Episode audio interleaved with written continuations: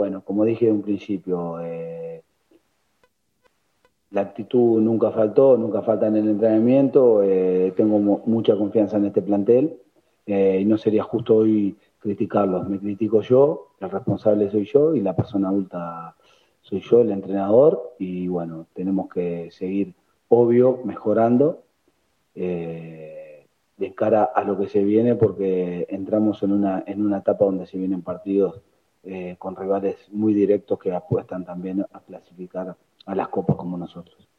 Fabricio Smoller para Secta Deportiva señala que desde la inclusión de los Romero en el 11, Ángel juega por la banda izquierda y Oscar se ubica por detrás o por momentos a la altura del único punta. ¿Qué buscas tácticamente ubicándolos en estos lugares? Eh, ellos tienen buen manejo, eh, buen control orientado para generar superioridad numérica, también tienen buen uno contra uno. Eh, buena pegada, eh, buen pase. Eh, pienso de que por eso buscamos, buscamos todo eso, que ellos tienen esas características. Eh, tenemos que meterlo más a disposición, que les lleguen más, más balones para, para aprovechar todas sus virtudes. Juan Pablo Acuña para el crack deportivo te consulta en qué se debe trabajar para solucionar los errores de los goles en detalles. Los partidos, hemos mirado los partidos de ayer, los partidos de todo el campeonato, en un campeonato tan parejo como el fútbol argentino, eh, son los pequeños detalles que hacen la diferencia y se vio, se vio hoy, eh, mismo los goles que nos, que, hemos, que, nos han hecho también, eh, son siempre detalles de que ese, ese detalle es la que te hace la diferencia y fueron los goles de, Unión. Que con esto, como te vuelvo a repetir, Marcela, siempre, no me gusta nunca sacarle mérito al rival, ¿no? Eh, porque ganó, ganó bien, y, pero siempre son detallitos que vienen los goles. Leandro Rotondo, para por minutos, te consulta qué te llevó a incluir en el once inicial a Donati por Flores, dado que la saga central venía bien y fue el primer cambio en el entretiempo. Sí, eh, eh, el, aposté a, la experiencia por, cómo jugaba eh, Unión, por, porque era un equipo que lo habíamos estudiado donde también se vieron los goles de que lo estudiamos bien porque fueron siempre centros, eh, jugada de los costados, centro de los costados, y pensamos en eso. Eh, el Donati venía hace mucho tiempo sin jugar, eh, también para él creo que el ritmo y el calor de hoy para él eh, se le hizo pesado y bueno, y ahí en el primer tiempo buscamos el cambio. Florencia Acosta, para Pasión por el Ciclón, te consulta cuáles fueron los puntos que más te preocuparon del rendimiento de esta tarde. Los puntos fue los mismos detalles de que venimos hablando de un principio, de que si somos conscientes de que, pero en todo el fútbol, no, no, no solo en el argentino, sino en el fútbol mundial, los pequeños detalles, si vos no le prestas atención, en un fútbol muy competitivo como el de hoy, que cualquiera le puede ganar a cualquiera, y el fútbol europeo, lo he dicho desde cuando jugaba, de que el fútbol argentino, perdón, desde cuando jugaba es lo más parecido al fútbol europeo, eh, que es muy parejo, jugadores de mucho nivel, por algo los argentinos, entrenadores y jugadores cuando salen triunfan, es por su campeonato. Eh, entonces, si no estamos atentos a eso, en este fútbol eh, vamos a sufrir. La siguiente pregunta es de Rodrigo Vizcarra. Se vio un equipo lento en el retroceso y con poca dependencia mm. en el medio, de acuerdo a su apreciación. ¿A qué le atribuís esos errores? ¿Al propio esquema o a la predisposición del rival? Eh, a nosotros, eh, que hoy estuvimos más lentos en, la presión, más lentos en la maniobra y, y se vieron todas las dificultades. Cuando vos eh, tenés un equipo como Unión intenso, que, tiene buen pie, que juega muy bien por afuera, eh, que te aprovecha bien los errores y los espacios, eh, ahí te, hace ver las carencias que vos tenés y no estás con la máxima intensidad, ¿no? Pero no solo pienso que en el fútbol argentino, si vos no entras con esa intensidad mental y física, sufrís. La última pregunta es de Nicolás Mormandi, de Equipo Desafío. Te, consulta qué tan importante es Franco Di Santo para tu esquema. todos son importantes. Él es un jugador eh, que su historia, su historial lo dice, que jugó 10 años en Alemania, por algo jugó en Alemania, es un jugador de jerarquía, pero nosotros hoy, para nosotros hoy son todos importantes. Eh, hay muchos jóvenes que lo está haciendo de buena manera, eh, pero no son blancos. todos los jugadores que están en el, plantel se tienen que sentir importantes porque van a haber muchos partidos entre semana, todos van a tener la chance. Eh, entonces, son, son todos importantes.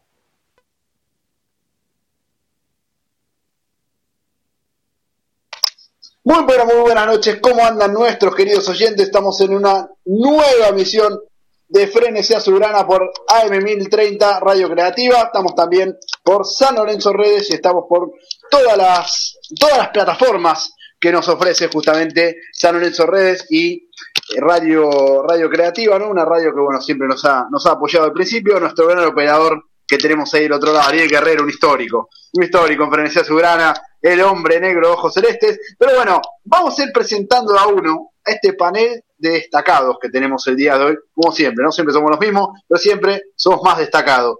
Prometemos, no sé si el programa de hoy va a estar bueno o malo, prometemos que más dinámica que el equipo que presentó San Lorenzo el fin de va a tener seguro.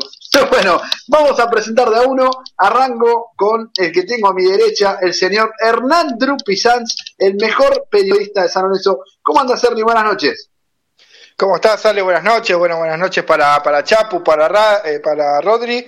Y bueno, para toda la gente, ¿no? De San Lorenzo de Almagro que está ansiosa esperando este frenesí, ¿no? Sobre todo después de, del video presentación, ¿no? Que pusimos, que creo que deja un poco a las claras eh, que el 4 a 0 no es solamente algo deportivo en el mundo de San Lorenzo de Almagro. Y bueno, vamos a estar hablando de todo esto. Eh, y bueno, todo lo que dejó también tácticamente eh, la explicación táctica también del encuentro, ¿no? Más allá de los pormenores que suceden fuera de lo que fue el encuentro, ¿no? De 90 minutos eh, horroroso, ¿no? De, Santa, de San Lorenzo en Santa Fe. Bueno, también tenemos que presentar a un hombre que yo lo veo con la luz así y con la barba es Jesucristo. Digo, tiene una luz de fondo, es la barba el señor Chapu Dante Guevara. ¿Cómo andas, Dante? Buenas noches. Buenas noches, Ale, Ernie. Rodri. Eh, sí, justo ahí Rodri también me estaba mandando el aviso de que, bueno, tengo, tengo esta aureola de divinidad, llamémosle, eh, que quizás me va a otorgar un poquito más de paciencia para soportar todo lo que está pasando en el mundo San Lorenzo. Eh, y si no, en 10 minutos me voy a dar vuelta y le voy a tirar con el mate, cosa de que voy a quedar en, sombras, en penumbras, pero bueno, pero voy a poder canalizar toda la ira que vengo conteniendo. Así que, bueno, buenas noches a la gente y que, se agarre porque estamos prendidos fuego. hablando de, de penumbras, ¿no? Y de justamente oscuridad hay un hombre que salió hoy de la oscuridad, César Francis, que estuvo hablando. Teníamos presidente o jefe de la oposición, apareció, salió de las tinieblas. Le gustaba moverse en las tinieblas, como decía Pipo. Así que bueno, apareció César Francis, le podemos estar contando a ver qué dijo. Pero bueno, vamos a presentar a todos. Tenemos, hoy, hoy no tiene el Jopo, porque parece que vio a Flores el otro día, vio a Donati dijo, tengo que meter un cambio, porque si me confunden con ellos, la ligo también. ¿Cómo andás, señor Rodri Emir Vizcarra?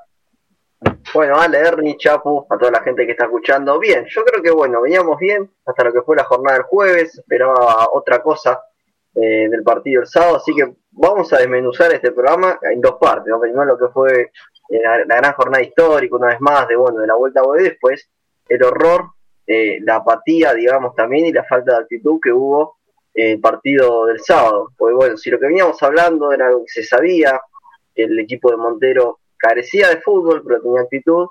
Lo que pasó el sábado, la verdad que no sabemos todavía, muchos errores defensivos en el medio, no ven la repetición y como nos reíamos un poco también en el grupo, no decíamos, cada vez que, dan una repetición, Gordillo le pega a alguien o los jugadores vuelven al trote. Pero bueno, yo creo que puede marcar un antes y un después, puede ser un precedente también todo esto. Y bueno, y también ya lo, lo que sabemos de trasfondo que pudo haber pasado. Pero después de todo bien. Bueno, lo va a contar Ernie después qué pasó finalmente. me, encanta porque después de todo, que está todo prendido fuego, una cagada tras otra, el tipo sigue optimista y dice, no, sacando todo eso, está todo bien. Yo la verdad que lo admiro. Un optimismo. bueno, tengo que, tenemos que arrancar, ¿no? Comenzando lo que fue el partido del otro día. Ah, Ernie va a contar por qué fue. Yo voy a contar lo que vi, nada más. No voy a contar por qué fue, porque eso se lo voy a. Lo que yo vi fue un equipo nefasto, un equipo apático, un equipo desinteresado, un equipo desganado, un equipo que se sintió todo el tiempo rendido, un equipo que verdaderamente caminó la cancha dio vergüenza el otro día. Fue una vergüenza lo de San Lorenzo el otro día. Yo, de verdad, ¿eh? Me, me hizo acordar, ¿se acuerdan del estudiante gimnasia? ¿O el Boca Gimnasia fue? Que los jugadores estaban amenazados, aquella vez que Ah. creo que Boca ganó 2 tras 0, creo que fue Boca Gimnasia que salía campeón estudiantes, que terminó saliendo campeón estudiantes, El del que los 2006. jugadores, claro, ese, que los jugadores, veía pánico en los jugadores de, de, de gimnasia, ¿no? Pero después cuando entendías el trasfondo, decís, le amenazaron a la familia, pero te juro que me vino esa imagen, no, no porque le hayan amenazado a la familia de los jugadores sanonesos, porque eso lo va a contar Ernie, no fue así, pero se me vino esa imagen de decir, es un partido que San entró a perder directamente. Es un partido que San entró a decir, acá no estamos, no, acá no hay nadie, acá nos da lo mismo ganar o perder. El, el segundo gol, creo que fue, ya, ya ni me acuerdo, fueron tantos goles.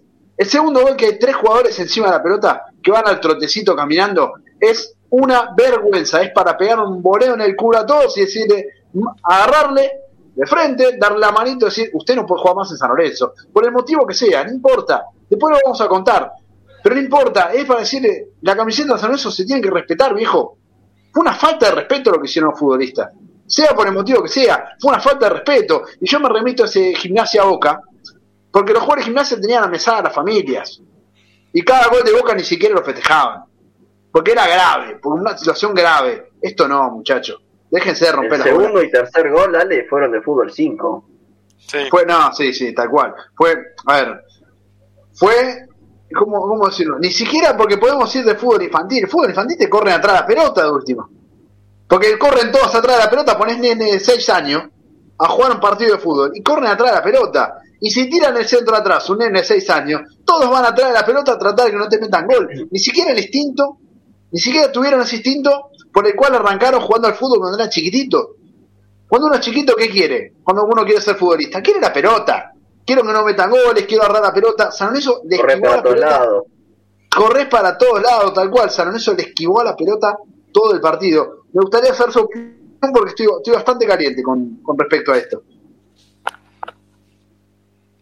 Eh, bueno, Ale, yo creo que yo creo que viendo viendo la novena, ¿no? De Barraca donde vos dirigís, doy fe porque bueno, eh, lo miro, lo acompaño siempre en todos los partidos y veo los partidos. Hago algo parecido a lo que es un videoanálisis, no lo digamos de esa manera, simplemente se lo grabo y Ale se encarga del resto, ¿no? Pero bueno, veo los partidos de la novena. Si el 4 de la novena, que se llama Deia, le mando un saludo, hace lo que hizo Peruzzi, Ale lo mando a la casa. Doy fe No de juega eso. más.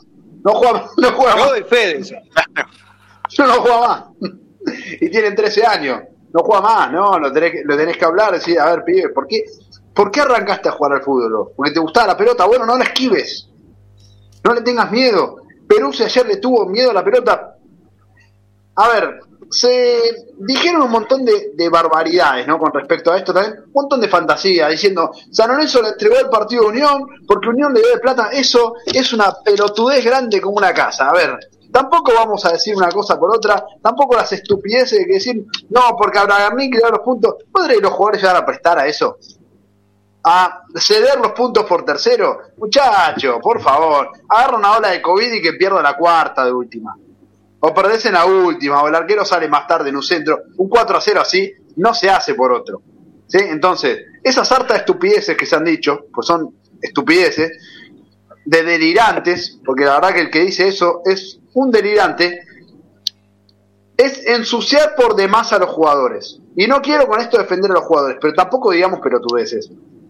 La realidad vino por otro lado, vino por un tema interno de San Lorenzo, no con un tema con Unión. A Unión se debe plata, sí, pero los jugadores no van a eh, no van a ir para atrás y a desprestigiarse así porque San Lorenzo le debe plata a otra institución. ¿Ustedes creen que los dirigentes, con la plata que le deben a los jugadores, tienen la potestad de decirle, che, vos tenés que ir para atrás, por favor, muchachos? No, aparte con los líderes que hay en el vestuario, un Ortigoso, un Torrico, que le llegas a decir así para atrás, o mismo los Romero.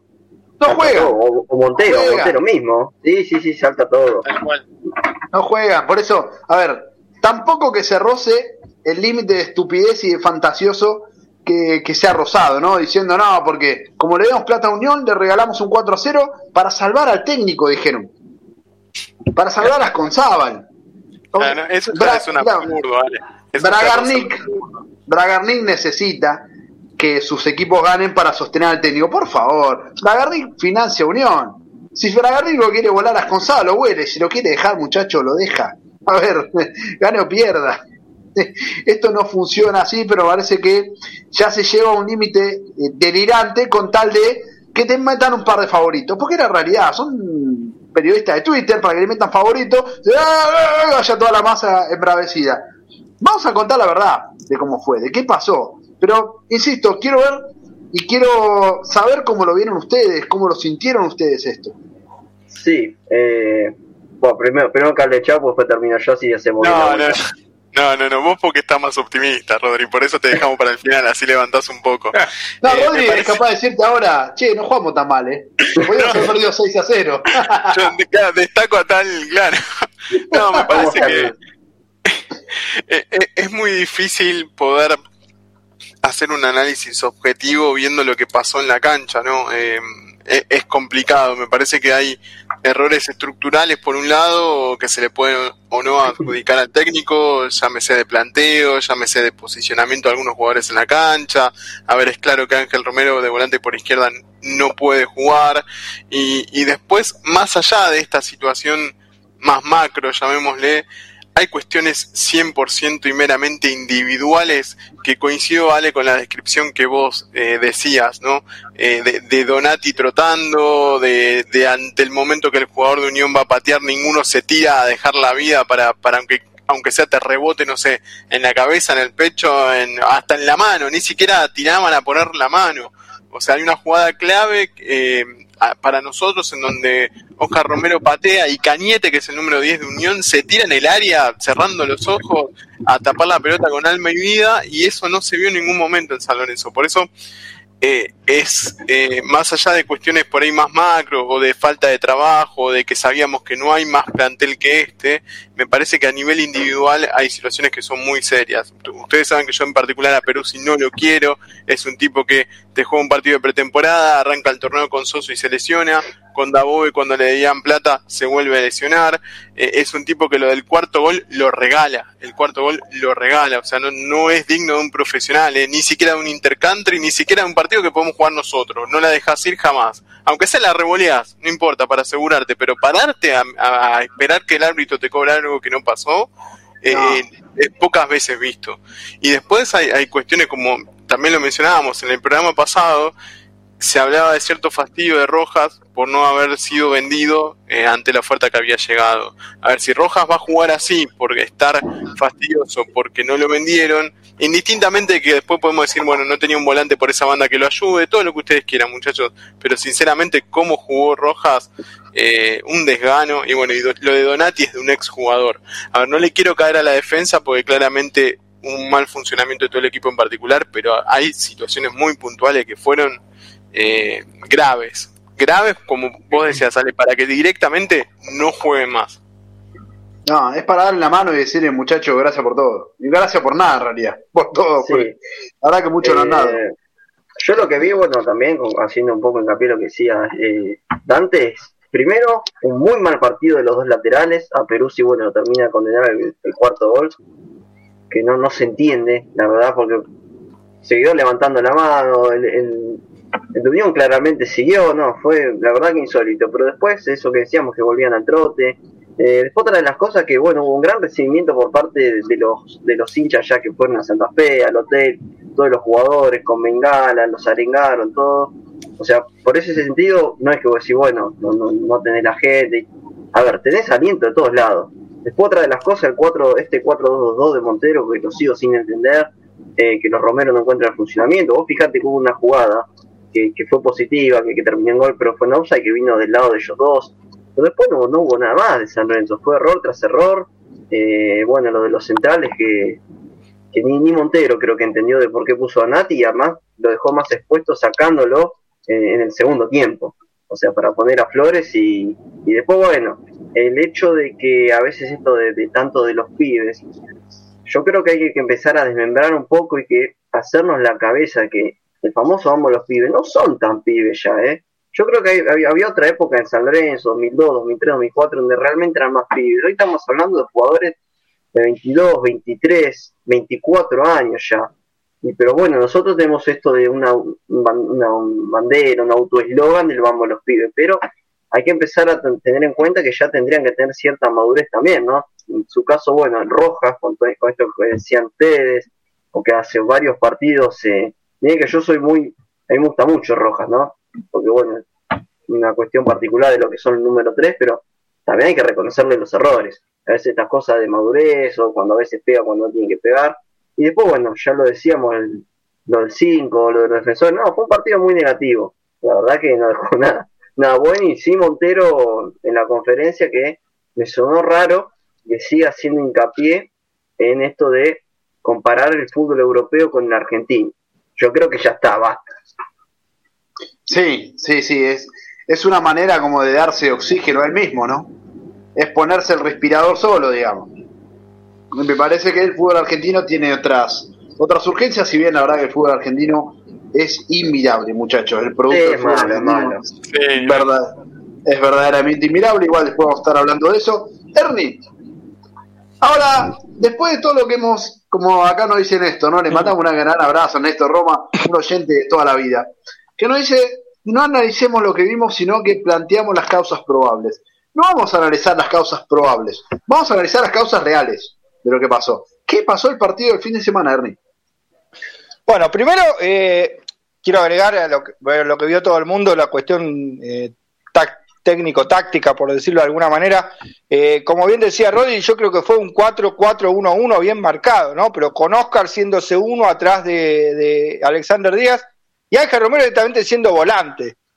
Entonces, ¿yo qué digo acá? Si yo tengo que analizar a Ángel Romero como volante y tengo que ver el primer error en el esquema de Paolo Montero claramente, eh, un San Lorenzo que se veía que por la derecha podía profundizar más y lastimar más al rival y jugaba todo el tiempo por la izquierda, a buscar ese uno contra uno de Ángel Romero que terminaba logrando tirar centros. ¿A quién? A nadie.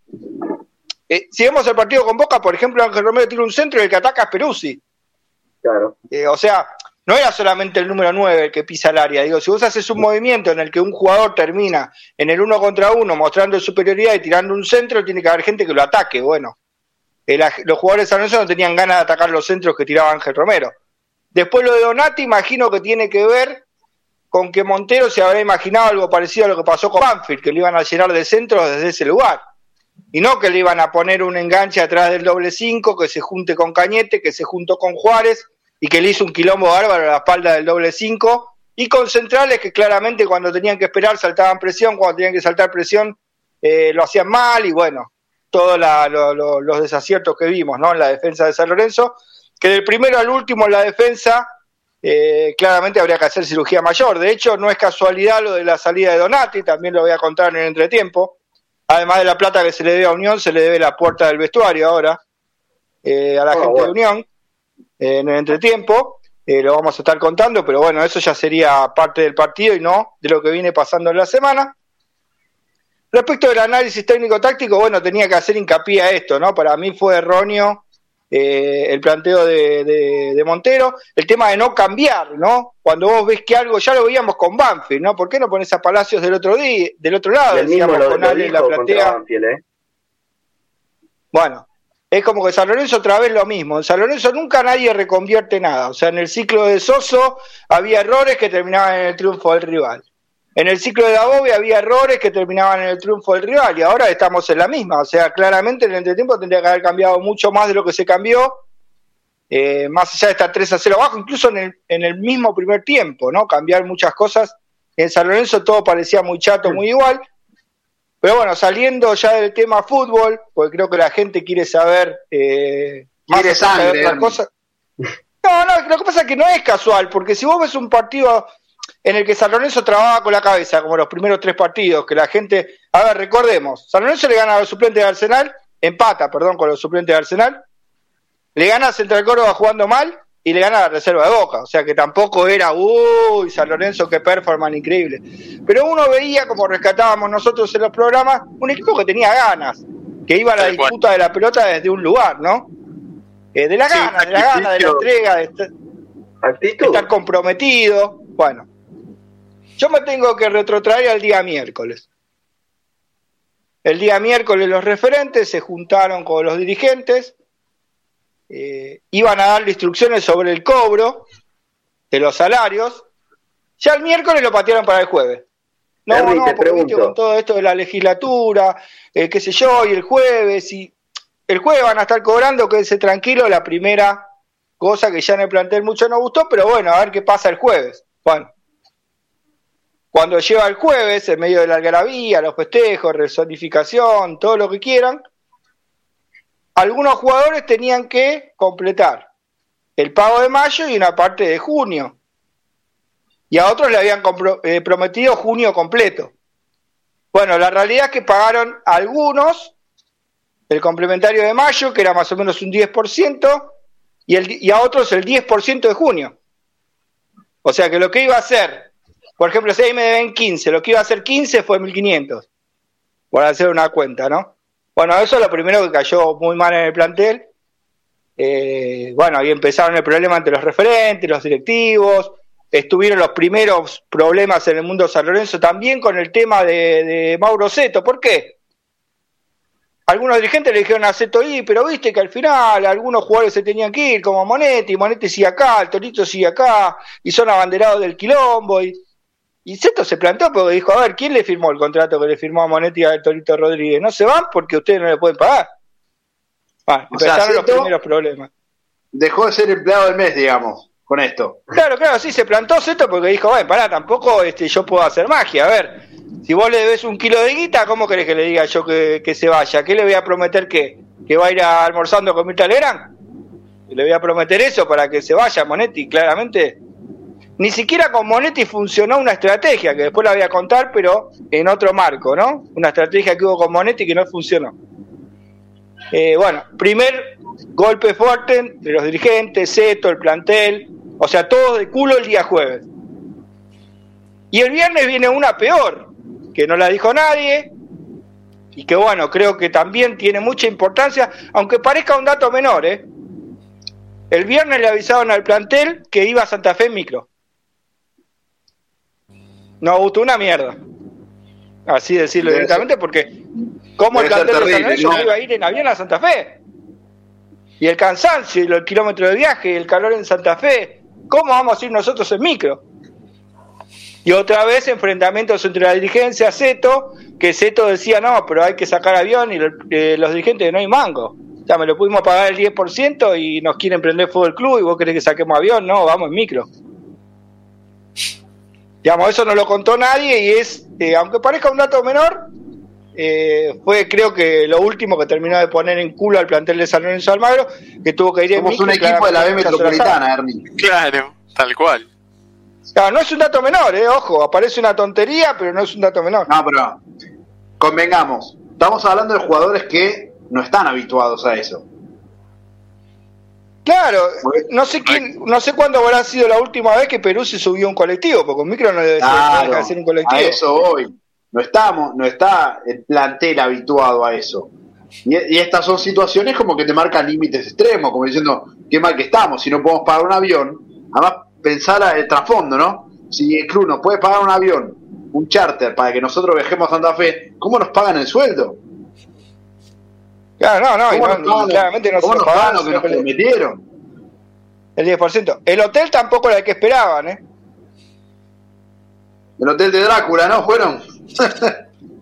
no tan así, pero no era el que esperaban, no, no era lo que estaba habituado en este plantel.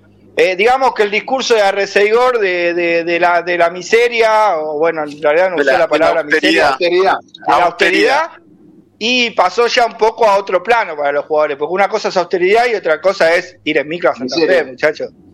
Claro, la crotera. Bueno, esas fueron cosas que ya creo yo. Con esto no quiero decir, eh, porque uno, uno siempre utiliza la palabra del cangrejo, como yo puse en el video y demás, como para graficar, digamos, en el ambiente del fútbol, una cangrejeada es cuando un equipo, digamos, no directamente va para atrás, parándose y dejándose perder, o sea, haciéndose cuatro goles, como decía antes Ale, sino decir esas ganas de la disputa del partido. Claramente el plantel no llega con las ganas de disputar ese partido en Santa Fe. O sea, la semana vino saliendo todo mal y no tenían ganas de disputar ese partido en Santa Fe, menos eh, haber, habiendo llegado a micro, al hotel que no, que no imaginaban, bueno, todos los pormenores de determinados enfrentamientos que ya hubo en la semana, ¿no? Entre el plantel, CETO, los dirigentes. Recordemos cuando fue la Copa Libertadores con Orión, ¿no? Que todos decían lo de Orión, que hizo jueguito, y la Liga de Quito. Ese día, con los quilombos que hubo en San Lorenzo en el, vestuario, que se mataban a trompada por los premios, que el hijo de Ramón Díaz y qué sé yo, era muy difícil que un plantel que vive todo eso después termine ganando en la cancha, ¿no? Evidentemente de que no perdió 4 a 0, pero digo, es muy difícil. Bueno, esta semana de San Lorenzo marcó algo así, ¿no? Que fue, realmente era muy difícil plantarse en Santa Fe, hacer el partido que San Lorenzo imaginaba hacer, eh, después de todo lo que estoy contando. Por lo menos creo que en mi caso me parece que son cuestiones eh, que no pasan desapercibidas. Creo que en ningún plantel, ¿no? No me imagino al plantel de River Boca yendo en micro a Santa Fe, no me lo imagino. ¿Y qué pasó, Ernie, con Monetti finalmente? Porque es uno de los temas también, ¿no? Bastante, bastante agitados que tiene San Lorenzo en estos días. Bueno, Monetti justamente es uno de esos abanderados, ¿no? De, de, de eh, encima pagan, porque recordemos, ahora Monetti finalmente no hizo el acuerdo y va a tener que, si no le dan toda la guita que le deben, tiene que ser hasta diciembre. O sea que él va a cobrar sueldo como cualquiera hasta diciembre. O sea que él también era uno de los que percibió el 10% de su sueldo de junio. O sea que claramente podía ser un abanderado de una, de una lucha sin ningún problema. Y el problema de Monetti está más que nada en la plata vieja que le deben, de su paso anterior. Entonces, ¿qué pasó? Hablaron con Zeto y le dijeron, bueno, mira, decirle que por lo menos le pagamos lo anterior, ¿no? Y le dieron documentos para, para saldar por lo menos lo anterior y que se vaya y documentamos la deuda actual. Entonces Monetti dijo, pájaro en mano, si en volando agarró ese dinero, ¿no? De la deuda de su paso anterior, hizo la gran colocha, vendió la deuda a una financiera, y cuando se fue a reunir con Zeto dijo, igual no me voy nada, ¿eh? quiero toda la plata que me den, no, no me voy. No, lo recagó. y están esperando el dinero de el dinero de Ramírez, documentos que llegan de Boca para terminar de darle la plata a Monetti y que se vaya, como dijo Monetti desde el día uno, ¿me voy con toda la guita o no me voy? O sea, lo que pasó finalmente con Monetti es, le dieron una plata al ciclo anterior para que se vaya. Monetti dijo, bueno, me voy. Cuando agarró la plata dijo, no, ahora me tenés que pagar antes la otra que me debes. O sea, Monetti, en pocas palabras, en palabras podemos decirlo de García Márquez, se la puso hasta la garganta a los dirigentes. Los con Zeto. Que a Zeto no le gustó nada porque queda, queda en el medio, ¿no? Zeto es como que le dio una palabra a la dirigencia de que el acuerdo estaba sellado para la salida de Monetti y después tuvo que ir a decirle a la dirigencia, Zeto, che, no hice también los deberes porque ahora este otra vez no se quiere ir.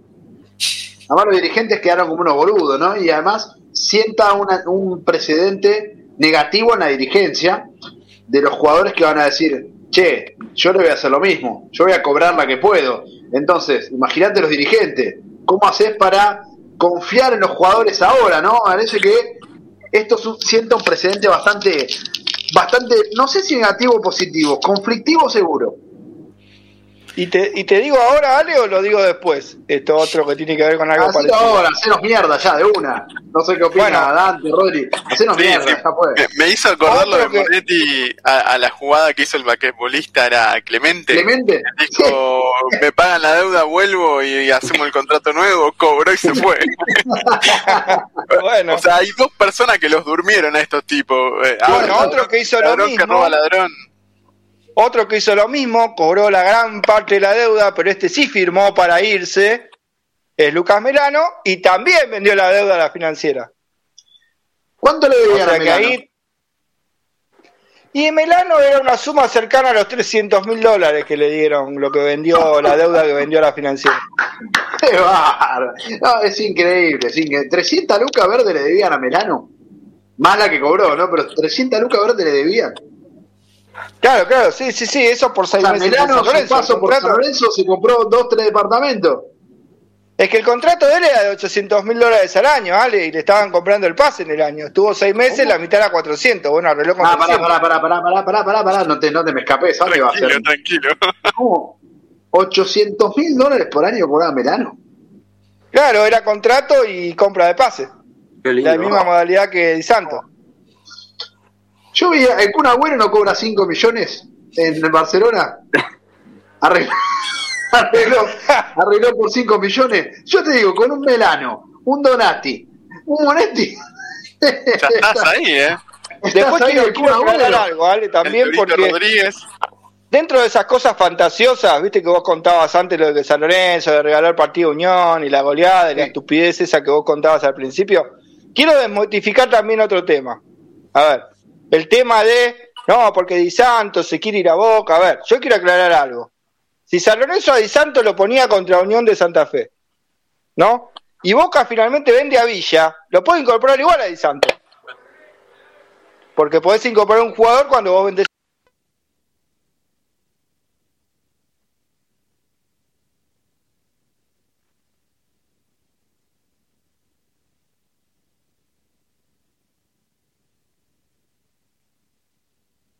meter y lo va a poner al día y le va a pagar. Y si no, prefiere no jugar.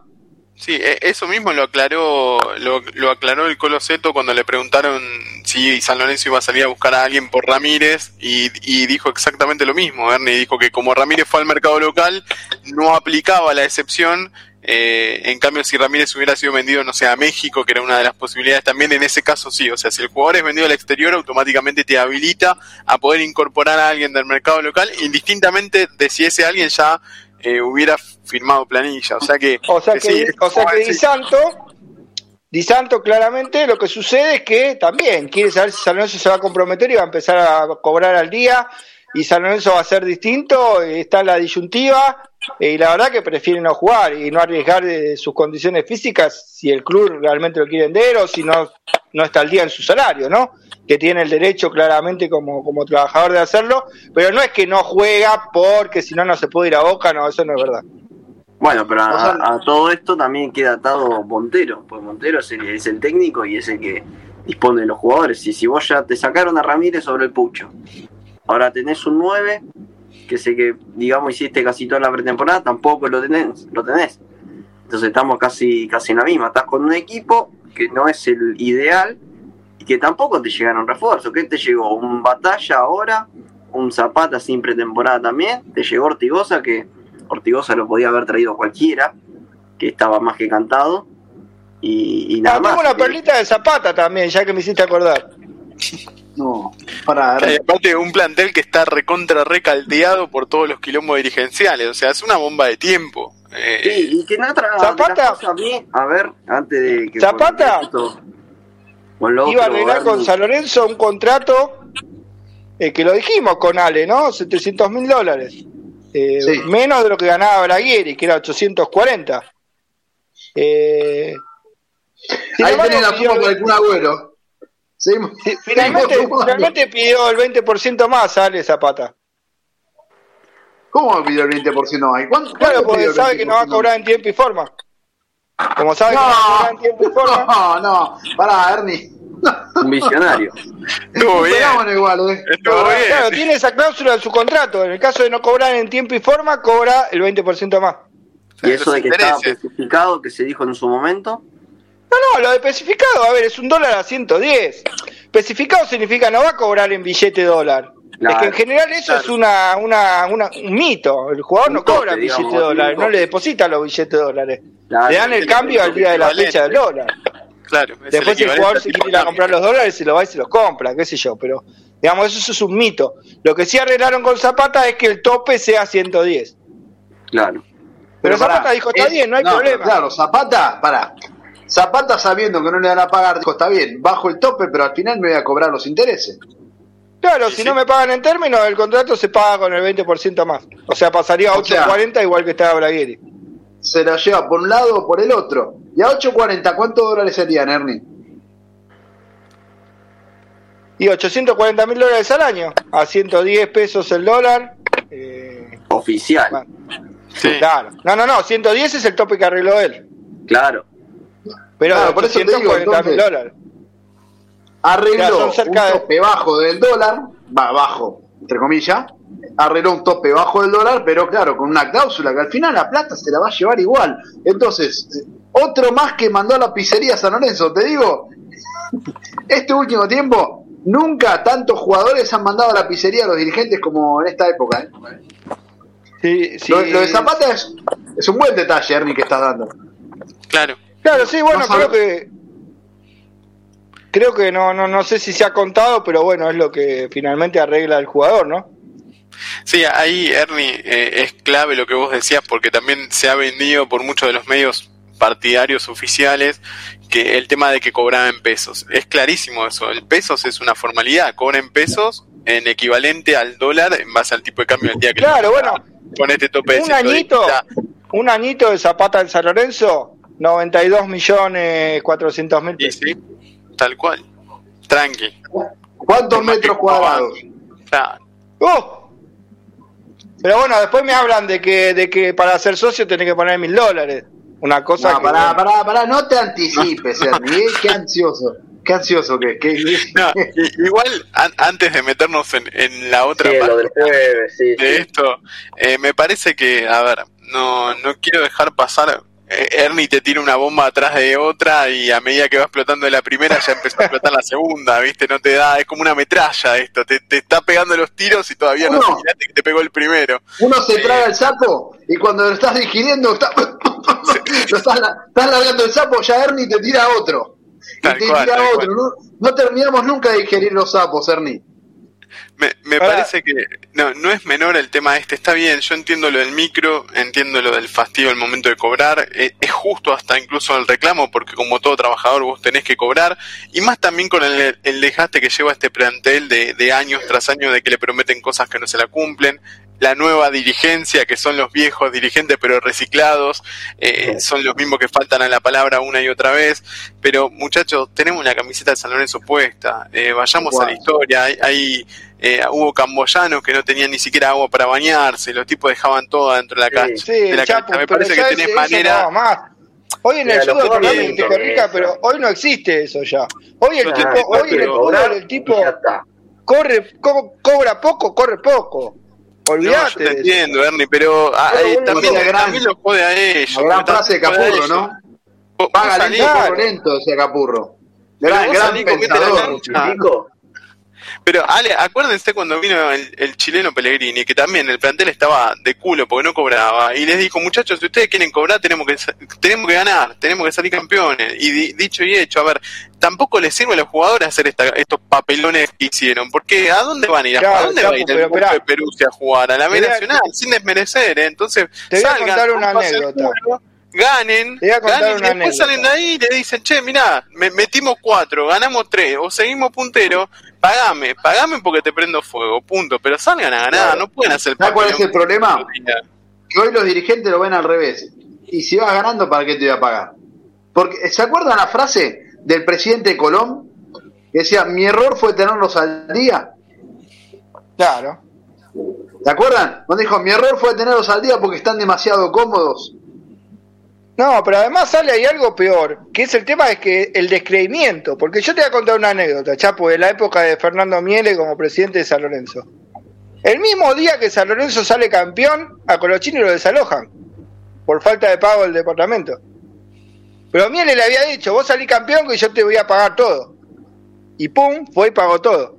Solucionó todo ese tema, le pagó toda la deuda, de hecho después Colochini se fue. Veían en Miele que era un tipo que le costaba pagar y que te iba a dar vuelta y que si le rompías mucho las bolas iba a armar quilombo con Miele. Pero el tipo terminaba cumpliendo. Hoy tenés dirigentes que te dicen que sí, cuando vos vas a firmar, el millón de pesos que te iban a dar no te lo dan. Correcto. Como contamos el caso de Peralta. Entonces, el, el jugador ya no cree nada de esto, de que voy a cobrar. Sí, el jueves van a cobrar, que ese tranquilo, le doy el 10%. Yo igual lo Eso como no que yo te diga, no sé, quédate tranquilo que te devuelvo el cable y te devuelvo el cable por dos días y los otros 28 días te lo corto.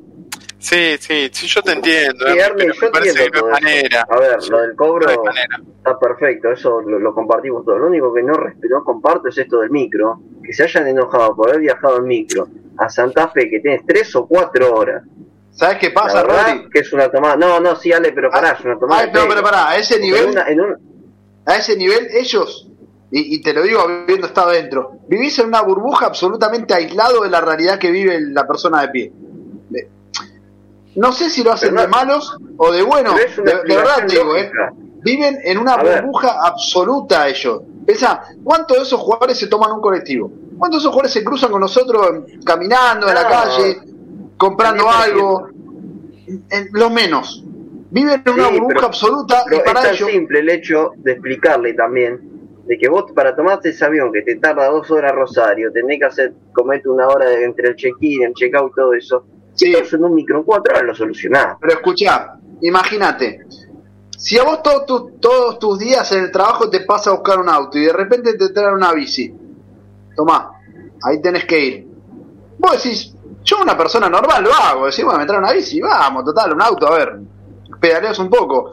Pero una persona, por ejemplo, no sé, pone a un político a- en vez de pasar un chofer con auto, a andar en bici. Bueno, pero esto ni tienen que pedalear, esto lo sigue Pero ni arranca, el, el político argentino no arranca, no arranca la bici y te dice, no, estoy enfermo, no puedo ir. Eh, eh, porque viven en una burbuja Claro, absolutamente... ai- viven aislados de la realidad los futbolistas, Rodri. Bueno, pero no, no andar contrario. si me el Tiene auto protocolar al político le mandás un Uber, te saca cagando. Y es un auto igual, ¿eh? ¿Sí? Por eso yo Sí, me acuerdo una anécdota de Guede, que en su momento, bueno, muchos medios lo mataban, que fue cuando San Lorenzo estaba en el Libertadores del 2016, que él a los pibes, que era que es- el revuelo no, que los bajó de la primera clase, que los hizo viajar en clase económica. A veces eso, esos golpes de realidad a mí me parecen bien, ¿eh? A un pibe se lo puedes hacer, a un juego grande no se lo puede hacer ni en pedo, Rodri. Olvídate. Olvídate. Bueno, entonces me da lugar, ahora me da lugar Ale a contarte lo del vestuario. Uy, Ernie, la puta madre, no, pará. No, Ernie, no le puedes decir una palabra a Ernie. que enlaza a todo el fin. Sí, pero lo que pasa es que me acordé, me acordé ahora que dijeron lo de. Tengo el sapo todavía. No, no me Entre tiempo. no lo digerí todavía. Pablo Montero súper enojado, sopapo a la puerta, va a haber que pagarle la puerta al vestuario de Unión seguramente.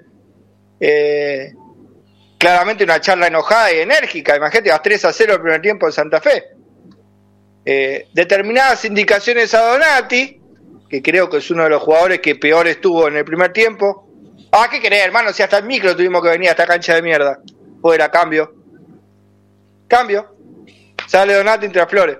No fue solamente futbolístico el cambio. La, la contestación a Montero no le gustó un Está carajo. perfecto, está, per- está perfecto. Está perfecto. Aparte, Donati que vive lesionado, pero que se vaya a cagar. Pero así Pero muchos jugadores plantearon, según lo que decía Rodri, ¿no? muchos También. jugadores plantearon que si le hubieran avisado con tiempo, o ellos se pagaban el pasaje de avión, o se iban en su propio coche. Pero lo del micro no cae bien. Yo no te puedo dar la explicación, Ah. pero lo del micro no cae para nada bien. Los No, yo te creo, los jugadores, eh, te creo, los jugadores se sienten que están O jugando sea, la B Nacional. Y a ver, el jugador- que lo vayan en micro, todos juntos. Preguntale, mira, agarrá un chico de novena, octava, séptima división y preguntale por cuatro clubes de ascenso. Te, te- te lo aseguro, no conocen ninguno. No lo conocen. No saben lo que es. No, no tienen idea, ¿eh? Preguntale por Temperley, en qué categoría está. No tienen ni idea. Vive, el jugador de primera división vive en una nube de pedos absoluta. Vive aislado. Y donde vos le decís micro, te dicen, ¿qué somos, juveniles? ¿O qué somos, un club de la B metropolitana? Lo, lo ven así, Es ¿eh? más, de fíjate- decir, bueno, ya está, vamos micro y le ganamos igual en micro. No lo ven así. Fíjate, Ale, que. Ah, eso iba, Ale, que hasta- para dar vuelta a la historia. Te, te están cagando. Bueno, hermano, entra a la cancha, deja la vida y después salís de ahí y decís, che, mira, para vos, haz un topollillo, haz lo que se te cante, pero tenés formas y formas de reclamar. Me parece que hacer lo que hicieron el otro día, porque caminaron, ¿eh? Y no se salvó ninguno, porque lo dijo Rodri, basta también del eslogan este, uh, se salvan porque son pibes. Mira, yo los pibes son los, eh, los últimos a los que le quiero pegar, pero el nivel de Gatoni, que no es un pibe, el nivel de Rojas, que no es un pibe, y hasta incluso las chances que está dejando pasar el tanquecito Díaz, que tampoco ya es un pibe, porque no tiene 17 años, tiene 20 y pico, eh, hasta ni siquiera los pibes demostraron un poquito. El único que se salva siempre, que trata de romper la ecuación, es Julián Palacios. Que tiene es el 22 único. años. Es el único. 22 El años resto, Sí, pibe entre comillas, ¿no? eh, tenés manera y manera, hermano, de reclamar. Me parece No, que pero vos fijate. Chapu, que hasta cuando hay una pretemporada, por ejemplo, en la costa, por citar un caso, los jugadores van en su coche, no van en micro. Fíjate, eh, para citar no- un yo no caso. lo entiendo. Sí, sí. Yo no lo entiendo. Sí, yo estoy igual que Rodri. Eh, yo Fútbol argentino, creo no lo entenderías, te diría. Sí.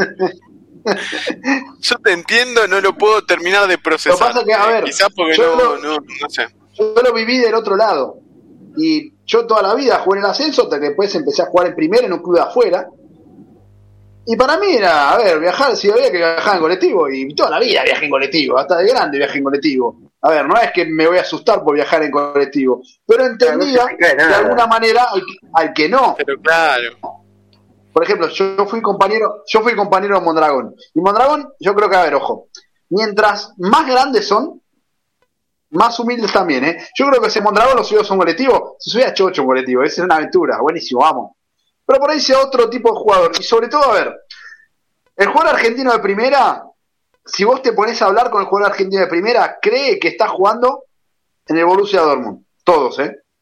Creen que son jugadores de elite. Dicen, ah, yo juego, en primera de Banfield. Peor pasa en la D, ojo, vos vas a la D y los jugadores parece que estás hablando con el 2 de Milan. Te, te lo juro por lo que más quieras. A ver, no sé si es un escudo protector para decir, bueno, yo soy futbolista, no tengo idea, pero es así. Pero a ver, yo creo que mientras más grandes, menos problemas tienen. ¿Ustedes creen que Verón hubiese tenido problemas, la bruja Verón, por ejemplo, no? ¿Hubiese tenido problemas en viajar a un colectivo en estudiante? Ah, está todo bien, no pasa nada. A ver, Pero vale pero son jugadores mediocres lo que tienen. San Lorenzo tiene jugadores mediocres. ¿sí? Y el mediocre, para triunfar en primera división, necesita un ego suficiente como para eh, sobrellevar situaciones adversas.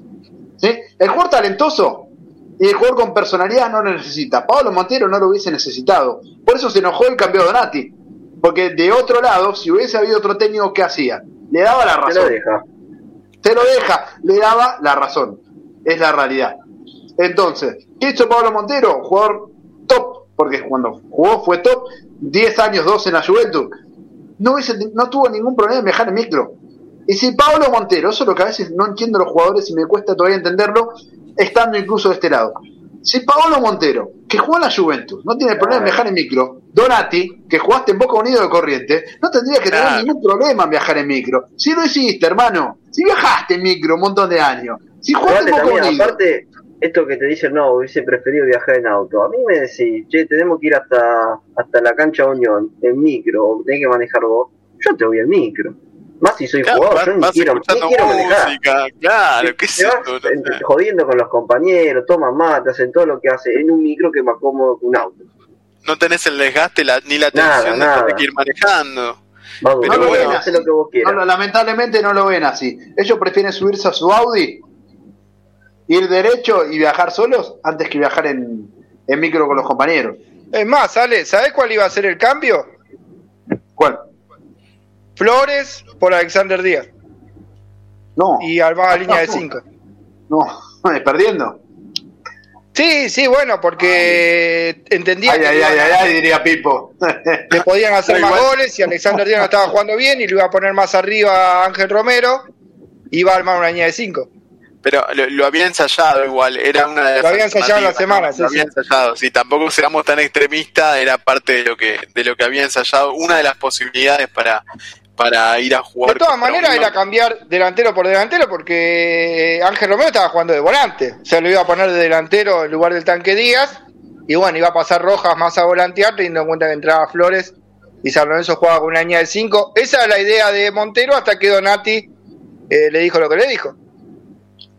Bueno, fue así porque acá como nos dicen, nos dice Néstor, el señor Hernán es el alma del programa, sin dudas, ¿eh? Nunca lo negamos, al contrario, lo presentamos como el mejor periodista San Lorenzo y lo es, a mi entender lo, lo es. Pero bueno, tenemos que dejar un poco el tema fútbol porque no nos quedan tantos minutos y tenemos que hablar de lo que ha sido eh, una gesta histórica y un montón de aristas, ¿no? No solamente de la gesta, sino un montón de aristas que se vienen dando con respecto a la vuelta a Boedo, con respecto a la resonificación y con respecto a la construcción del estadio. Me gustaría dar una opinión personal ante de esto, que es absolutamente personal. No voy a hablar del color de piel de Ramírez, ¿eh? no se preocupen, eso se lo dejamos al, al estúpido Domínguez, porque es un estúpido. Una persona que piensa eso es un estúpido y Domínguez lo piensa. Vamos a hablar de lo que fue la gesta de la resonificación, ¿no? De cómo terminó San Lorenzo consiguiendo la vuelta a los terrenos y, un montón de aristas, no solamente eso, porque no nos queremos solamente quedar en el festejo. Bien, no hay nadie más contento que nosotros y toda la gente con haber conseguido la resonificación, un trabajo que se ha conseguido desde hace años. Ahora, Hay algunas cosas que particularmente a mí no me gustan y, abro el debate con respecto a esto. Y es, por ejemplo, que muchos adjudiquen como fuimos nosotros lo que lo hicimos, que son tres o cuatro, y el resto nos acompañó, algo hicieron, bueno. Y el que no hizo es una antivuelta, el que no hizo eh, es una mala persona y el que no hizo es menos hincha de San Lorenzo que yo. Verdaderamente yo creo que tendrían que bajar un poquito, bajarse un poquito del pony donde se encuentran, bajarse un poquito de la tarima y empezar a caminar un poquito de nuevo con la gente. Darse cuenta que la gesta de la resonificación, la gesta de la vuelta a huevo, ha sido de todos, porque ellos tuvieron la idea, pero nosotros la gente pusimos la plata. ¿sí?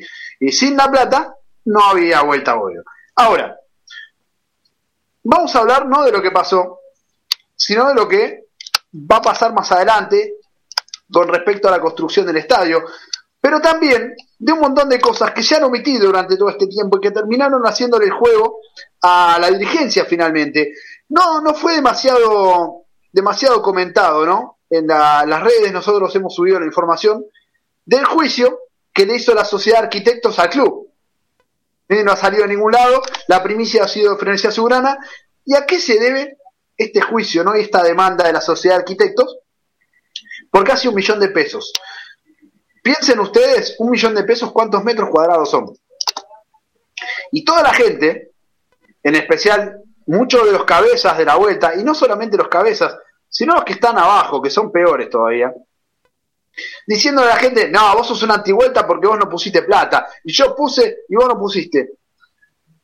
Lo primero que tenían que haber hecho es regentar y ser regentes de que estas cosas no pasen. De que, por ejemplo, la sociedad de arquitectos, que le hizo una demanda al club por un millón de pesos, y me va a decir Ernie, ¿cuántos metros cuadrados terminamos siendo en base a lo que nos pidieron a todos? ¿Y a qué se viene esta demanda? Esta demanda ha venido de la, un concurso de ideas con respecto a la Vuelta a Boedo, el cual se firmó el 17 de julio del 2019, el cual era un rector, digamos, de una manera, ¿no? De un concurso internacional de ideas que la gente iba a presentar para el nuevo polo social, cultural y deportivo del estadio. La idea del concurso era darle transparencia, ¿sí? una palabra que en San Lorenzo evidentemente está bastante, bastante bastardeada, darle transparencia a esto. Y establecía premios, por ejemplo, de 200 mil dólares para los mejores trabajos, ¿sí? más 85 mil dólares a los ganadores del concurso. ¿Qué pasó? La sociedad de arquitectos hizo todo el trabajo, para lo cual se contrató. Pero San Lorenzo nunca inició el concurso, por razones particulares, alegaron, según establece la demanda, ¿no? Y esta demanda dice que San Lorenzo le pagó 1.400.000 pesos a esta empresa, al pedo, porque el concurso no se hizo. Pero tiene una deuda pendiente todavía de un palo más. Entonces, si vos tenés a la gente acusando, y sobre todo a los principales cabecillas, acusando a la gente de no poner plata, de no comprometerse, de que la vuelta fue solo de ellos y que los demás son solamente partener, porque muchos de esos nos hicieron ver como eso, como bueno, nosotros somos los capos y ustedes son los partener. Tenían que haber fijado estas cosas, tenían que haber levantado el dedo y revisar, che, pará, estamos gastando dos palos en un concurso para la vuelta a Buedo que nunca se hizo. ¿Qué pasó acá? Nadie, ninguno de los cabecillas dijo, che, esta plata tendría que haber ido a la vuelta antes del concurso de ideas. Esta plata podría haber ido a pagar los metros que faltan en vez de un concurso de ideas. ¿No se sienten ustedes un poquito pelotudos de haber ido a ver una maqueta que finalmente no era? Y que nos vendieron una maqueta que no era. Entonces, ¿no se sienten también quizás un poco boludos? Y yo creo que es un sentimiento generalizado de que hayan salido nuevamente a decir la gente tiene que poner plata. O si bien estuvo tergiversado, yo a Adolfo Reyes lo quiero un montón y a Diego tenemos una relación buenísima, yo creo que esa frase estuvo tergiversada. Pero más allá de tergiversar o no esa frase, muchachos, basta, basta de pedirle plata a la gente, basta, basta. Un estadio no se puede construir con ingresos de esta manera. Fíjense que un fideicomiso ni siquiera alcanzó para comprar el terreno. Todavía debemos un montón de plata, debemos millones de dólares. Y así todo, hoy se empezó a militar la dejadez de esos 8.100 metros cuadrados, 127 metros cuadrados, como diciendo, bueno, si no están de última, construimos el estadio igual, no, no, pará, pará, pará. ¿Por qué? Porque eso es responsabilidad de la dirigencia también. Y es, y es responsabilidad de la dirigencia acá el mal, mal gastado un montón de plata y un montón de dinero y ninguno de estos dijo, che, esta plata tendría que ir acá. Lo dejo a ustedes, muchachos, con respecto a este tema. Yo, la verdad, no me gustó, me calenté bastante con respecto a lo que pasó, porque no me gusta cuando se empiezan a subir a, a, esos podios a los cuales se subieron solos, porque la realidad es que nadie los votó para eso. Se les agradece un montón el trabajo que han hecho, pero muchachos, a bajarse un poquito del pony. Hay una serie en Netflix muy buena, Cómo se convirtieron en tiranos, que habla de Hitler, habla de un montón de, de personas que han dominado a las masas. Y hay un montón de cosas que están haciendo, no digo de Hitler, pero sí quizás de otros, de otros políticos que se están empezando a aparecer un poquito más y a mí eso no, no me gusta demasiado. Pero además sale a eh, aclarar algo, ¿no? Eh, esto, como decir, de los 8.100 metros, también tiene que ver con que nadie vio el acuerdo firmado por el tema de las cocheras, ¿no? Pero a mí me dijeron que es imposible de cumplir con ese contrato. O sea, lo que firmaron para tratar de solucionar el tema en el momento es algo que es incumplible. De hecho, Carrefour tan fácil no te va a negociar esos 8.100 metros aún sabiendo que no le interesa, porque de hecho Carrefour no construyó nada ahí, ni una tienda, nada, no le interesan. Pero no te lo van a le debemos plata, Ernie. Perdón que te Y San Lorenzo además debe 2 millones. Plata. Pero esto, esto fue por las apuradas en el momento. Por las mismas apuradas de los vecinos y el gobierno de la ciudad, que San Lorenzo firma hoy que tiene que hacer dos colegios por 3 millones y medio de dólares abajo de lo que sería el estadio. En los dos colegios, que son escuelas públicas, ni siquiera van a ser colegios San Lorenzo, y además montar también eh, un eh, centro médico de urgencias, no solamente los dos colegios, eh, para aclarar, ¿no? Eh, entonces creo que de alguna manera lo que quieren hacer es instalar, decir, bueno, no importa esos 8.100 metros, porque ellos saben que lo que firmaron, si alguien lo ve, realmente para, para hacer un quilombo bárbaro, y no es tan fácil de arreglo. Sí, yo creo, Ale, un poco coincidiendo con lo que vos manifestabas, me parece que, que la vuelta en definitiva es, es, de todos, ¿no? Tratar de... A ver, la ley no lleva ni 48 horas hábiles de estar aprobada y ya hemos visto en las redes que se han empezado a, a, a pelear agrupaciones con referentes, con, como vos decías, con, eh, con quienes han, bueno, sido por ahí más cabecillas de la vuelta. A ver, ni 48 horas lleva la ley de aprobada hábiles, ¿no?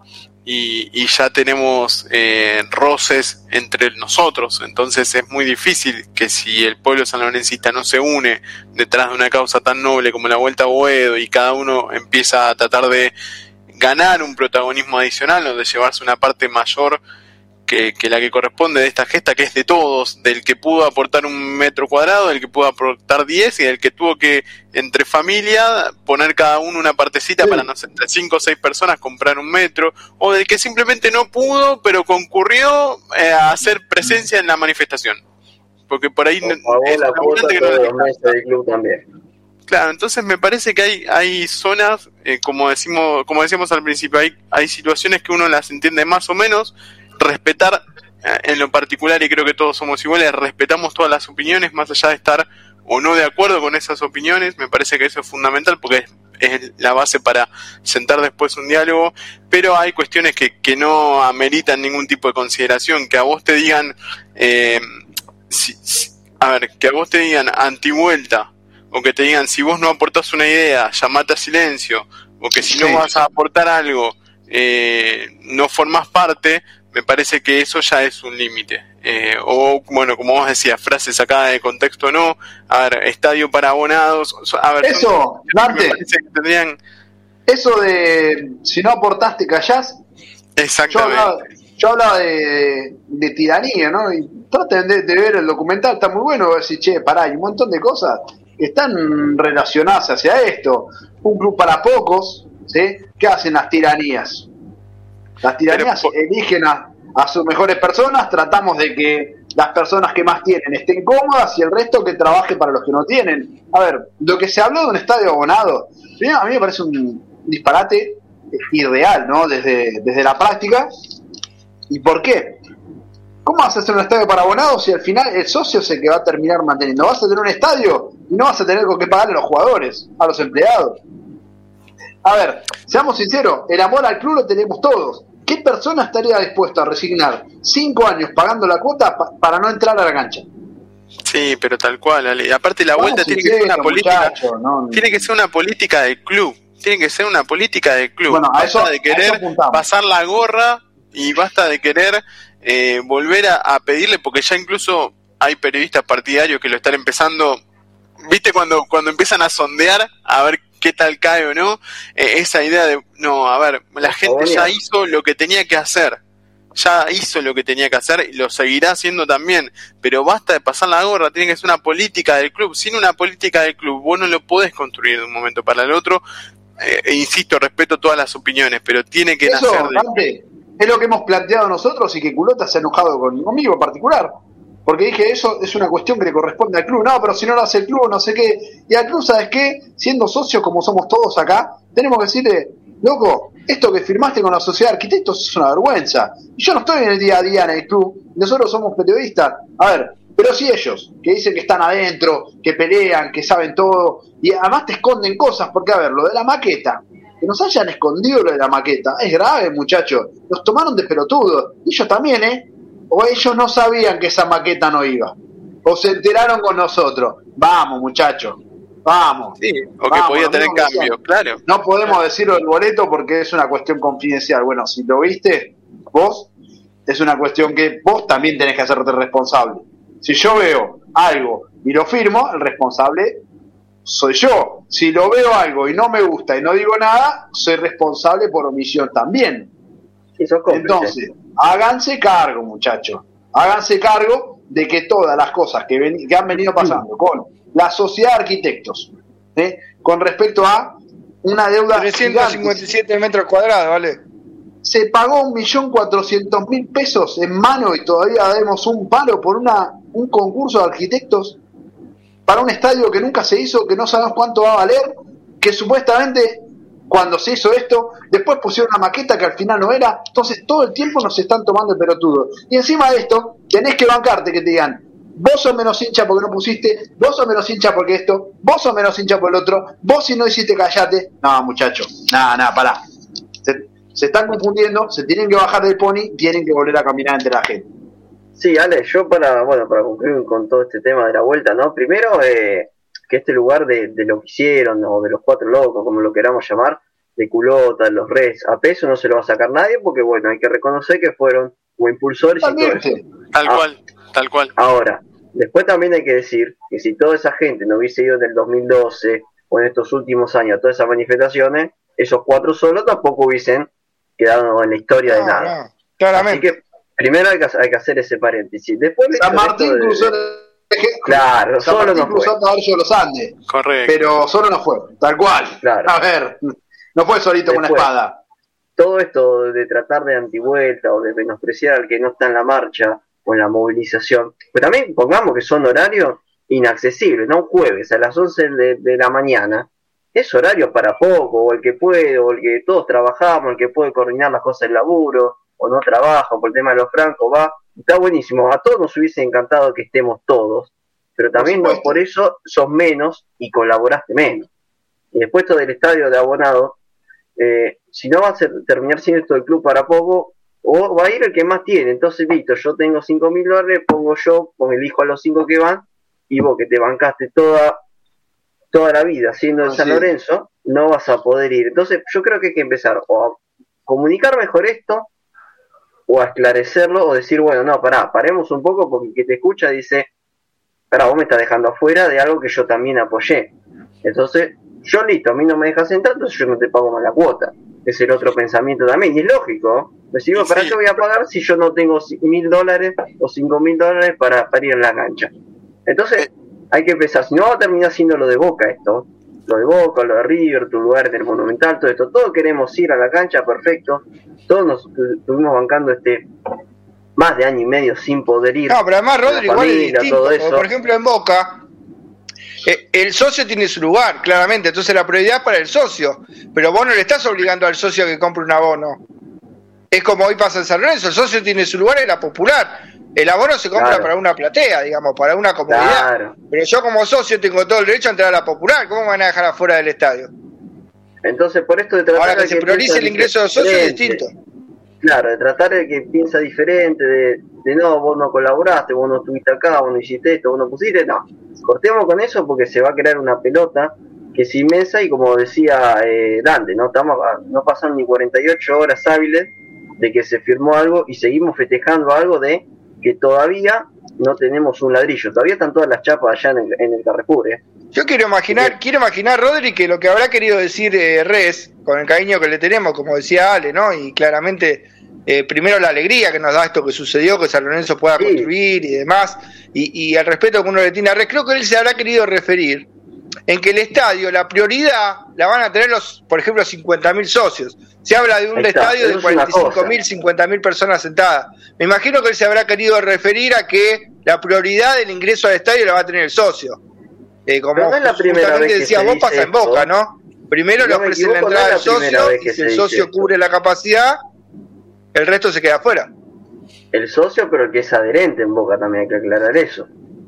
Bueno, bueno, pero es distinto a decir, Sí, ponen sí, sí, Después, yo bueno, que- hablando de lo que fue también esto, ¿no? Del jueves, quiero agradecer, porque primero fue lo de la legislatura, todo, después fue, bueno, ahí en Avenida de la Plata. Quería, quería sacar unas tomas, ¿no? De, de arriba, una vista aérea, todo, todo esto de lo que era la gente. Voy a un, un gimnasio, un conocido gimnasio que está ahí, en, en diagonal, viste lo que es el, el predio. Digo, bueno, ¿de dónde sos? ¿Del medio? Le digo, sí, quiero pasar, quiero sacar unas tomas, le quiero agradecer. Me dice, bueno, para acá hablo con el dueño. Listo, buenísimo, ¿qué quieres hacer? ¿Cuántos son? Me dice, no, estoy yo solo, tengo la cámara, todo. Eh, bueno, espera que hablo con el dueño y te digo a ver cuánto te puede cobrar. Bueno, dale, listo. ¿Qué sé yo? ¿Cuánto me puedes cobrar? Pero ¿cuánto tiempo me dice? Estaba ahí. No, menos de media hora, es un ratito. Dos lucas 600 me quería cobrar. Así como entré me fui, así que No, pará, bueno, pero escuchá, te Así que al, al- al gimnasio le quiero agradecer por las 2 lucas 600 que obviamente no le pagué, ¿no? Así que si bueno, te muchas piden gracias 5 también. mil dólares, claro, los hincha cuervo. Dice, eh, este le puedo sacar 5 mil dólares, dos lucas 600. Pero no es nada, Rodri. Vos sos una antivuelta porque vos tenías que haber pagado esos 2.600 pesos para que el de gimnasio te garche, porque es así, porque no queda otra palabra. Tenías que haber pagado esa plata porque sos una antivuelta, porque si no pones esa plata, no sacaba la foto y Vos no, no habla más, Rodri. Ahora lo sacamos del programa. No puedes hablar. La sacamos. No tenés plata, no puedes hablar. Ah, Está censurado. Es, es bizarro, ¿no? Pero es una situación similar a que la, la que está pasando. Sí. O sea, es- Sí, pero- lamentablemente es así. Estamos poniendo plata sobre ciego. Y llegó un momento en que hay que exigirle al verdadero responsable de hacer el estadio, que es el club. Pero bueno, club. Rodri, después cuando podamos le sacamos una fotito al gimnasio, le este gimnasio, ¿eh? Es conocidísimo, tiene como Decí que- todo. Decí que está, vivo, está muerto Tangalanga. No, eh, creo, creo que para el, el gran Tangalanga, si no, yo lo he ido a ver, maestro. La verdad que- la verdad que Era tengo- para pasar el teléfono, ¿eh? Tengo menos gimnasio que el señor Barriga, ¿no? Pero me imagino que 2.600 mangos debe salir más o menos un abono mensual. Digo, no sé. Es que me, me, más o me menos. dijo eso, me dijo, mirá, te, te cobro lo que sale un abono mensual, ahí está, me dice 2.600 pesos. Ah, vos estás loco, le digo, no, No. chao, me voy. Dos lucas Ah, 600, pero bueno, sos una antivuelta, Rodri, por eso. No, no, creo que me parece que lo que decía Rodri es, es algo importante como para cerrar. Eh, el, el tema de la vuelta es un tema muy sensible, todos hemos aportado lo que hemos podido, por lo, incluso por, yo tengo mi tío, que ustedes lo saben, falleció, él fanático de la vuelta, obviamente no vio nada, pero digamos, Claro. todos tenemos raíces muy profundas vinculadas a la vuelta, es un tema muy sensible, muy Y es de sensible todos, ¿eh? es de todos y me parece que lo que decía Rodri es clave, es, muchachos, paremos un poco la, ma- la moto y pensemos antes de decir las cosas que decimos o de comunicar las cosas que comunicamos porque es un tema muy sensible y las bombas estallan. 48 horas van de, de que se aprobó la ley y tenemos ya roce y bomba y tiro de un lado para el otro de que yo hice más, yo hice menos, vos te borraste 15 años, vos te... No, cortémosla muchachos, no vamos a ir a ningún lado si no nos alineamos todo eh, para ir en, en busca de este objetivo como pueblo azulgrana, ¿no? Y con todos los logros y los tópicos que hemos eh, encontrado y que hemos eh, podido lograr, valga la redundancia en este tiempo, ¿no? Entonces, nada, es, es un tema muy sensible y me parece que es clave poner paños fríos, empezar a comunicar y bajarle un poco también, esto lo hemos hablado, ¿no? El tono de épico, ya creo que la épica ya la hicimos, ya la gesta del pueblo de San Lorenzo ha sido de por sí épica y ahora, como dice Ale, es cuestión de, de plantarse y decirle a los que les corresponde, muchachos, nosotros ya hicimos todo lo que teníamos para hacer. Ustedes, es una política del club, vamos a laburar. No hay más excusas, ya está. No hay que esperar nada más, tienen que ponerse a laburar. A la gente no le puedes pedir más nada. Y si le querés pedir plata, hacer en un fideicomiso, de otra manera, pero que salga del club, no de ningún referente. Ni, no de terceros, claro, exacto. Es, que tiene que ser así, pero ¿a, qué te llevan? Te dicen, no, no podemos confiar en el club, por eso tienen que confiar en nosotros. Y, así, con este ida y vuelta, con estos egos, no, se nos va a hacer se nos va a hacer cuesta arriba. Pero bueno, la verdad, hemos dado una opinión quizás un poco eh, contrafáctica, ¿no? Podemos decirlo. No vamos a ganar ni seguidores ni amigos después de esto, ¿eh? Ya, ya no, no, no, pero es una cuestión no, pero es una opinión. la verdad. Nosotros respetamos la suya. Y Como la verdad que bueno, por todo lo que hicieron, hay que remarcar lo que también se dice mal. Correcto. Yo, eh, yo he puesto la plata con mi primo por mi tío que falleció y mi nombre ahí no está, y sin embargo yo me tuve que bancar. Cuando de verdad Ernie sabe cómo paga el fútbol en general, yo hace muchos años en esto, y a veces que paga bien, hay veces que está más demorado, la verdad que no me sobra nada. Y la realidad es que viajé en colectivo hasta hace no mucho y sin embargo el aporte lo hice con lo poco que tenía y me privé de un montón de cosas para que después vengan y te digan, vos no pusiste la concha bien de tu madre. Así nomás te digo. así nomás. Así nomás te digo.